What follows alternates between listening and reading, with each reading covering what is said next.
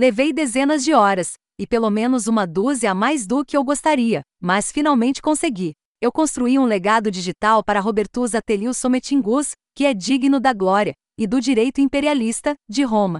Reuni legiões de elite que conquistaram a Ásia Menor, o norte da África e a Gália, situei cidades, derrotei senadores corruptos, assassinei inimigos com meu bando selvagem de pretorianos e impressionei uma Cleópatra particularmente excitada e arrogante com minha arrogância. Expeditions. Rome é um RPG histórico que simplifica elementos de jogos como Total War, com seus mapas de campanha, e Divinity. Original sim, com seu combate tático por turnos e travessia do mundo no estilo CRPG, em uma aventura que abrange vastas áreas do mundo.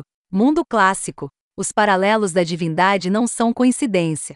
Os RPS históricos anteriores da desenvolvedora Logic Artists, Viking e Conquistador, impressionaram a Larian Studios o suficiente para que eles co-desenvolvessem Divinity, Fallen Heroes antes que o projeto fosse suspenso, presumivelmente devido ao desenvolvimento de Baldur's Gate 3. Em suma, este desenvolvedor não é plebeu quando se trata desse tipo de jogo. Expeditions, Home suaviza as características de RPG mais complicadas.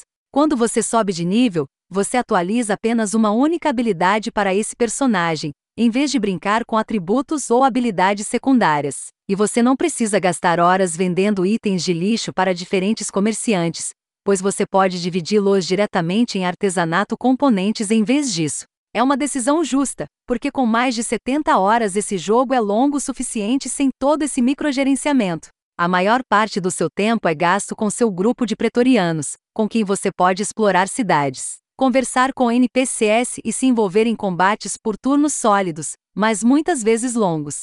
Em um belo toque CRPG, à medida que você atravessa o um mapa do mundo superior, você encontrará eventos aleatórios baseados em texto, que são sempre específicos para qualquer terra em que você esteja: Ásia Menor no ato 1, Norte da África no ato 2, Gália no ato 3 você experimentará comidas suspeitas oferecidas por mulheres berberes em suas cabanas acolchoadas. Decidirá o que fazer com os cadáveres que encontrar, e decidirá o quão forte será o vinho enquanto acampa para a noite. Esses eventos são maravilhosamente escritos, e a sobreposição em muitos deles entre superstições e realidade é condizente com uma época em que a magia ainda era uma explicação amplamente usada para fenômenos mundanos. No combate baseado em turnos, você usa cobertura no ambiente, garante terreno alto para seus arqueiros e tenta funilar e flanquear seus inimigos até a submissão.